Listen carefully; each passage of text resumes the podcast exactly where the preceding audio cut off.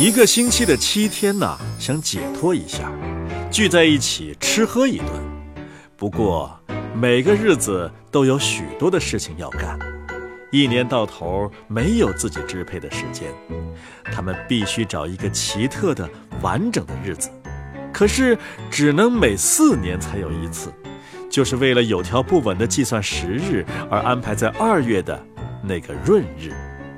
在闰日的这一天呐，他们要聚到一起吃喝一顿，因为二月又是忏悔节所在的月份，所以呀，他们又要依照自己的喜好和心思，穿上参加狂欢节的礼服，好好的吃喝一顿，发表些演讲，在无所顾忌的友爱气氛当中，讲一些中听的和不中听的话。古代的战士在吃饭的时候啊，把啃完的骨头往彼此头上乱扔。不过一星期的每一天，只是讲些双关语，说些在忏悔节狂欢时不犯忌讳的逗乐的话。闰日到了，于是他们聚到了一起。星期日啊，是一个星期的头头，他身穿丝绸大衣，虔诚的人会以为他穿着牧师的衣服要去教堂呢。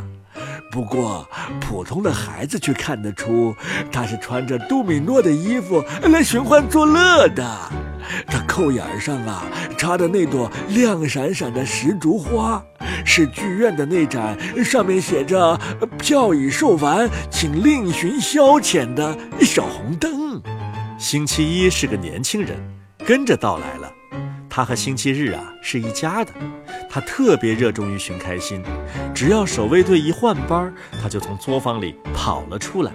哈哈，我得出来听奥芬巴赫的音乐，它既不影响我的头脑，也不深入我的心灵，它只让我腿部的肌肉发痒。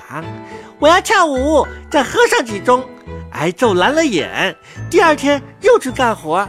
我是一个星期的开头。星期二即取耳日，是力量的日子。呵呵。是的，是我。星期二说道：“我动身干活，把迈克尔的翅膀系在商人的靴子上，去工厂里查看轮子是否都上过了油，在转动；裁缝是否都坐在那儿裁衣服；铺路工人是否都在铺路。个人都应干自己的事儿，我注意每个人，所以，呵呵，我穿上警察的制服，管自己叫做巡警日。”这个说法要是不好啊，那就请你们说个更好听一点的吧。于是我来了。星期三说道：“我站在一个星期的中间，德国人管我叫周中先生。我在店铺里当伙计，就像一星期中其他尊贵的日子中间的一朵花儿。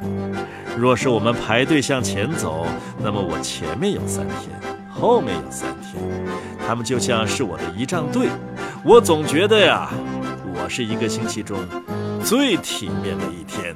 星期四穿着铜匠的衣服，拿着榔头和铜壶，那是他的高贵出身的标志。我的出身呐，最高贵。他说，属于原始宗教，很神圣。在北方国家，我随托尔而得名。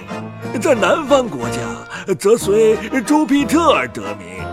两位神人都会打电打闪，这些已经与这个家族分不开了。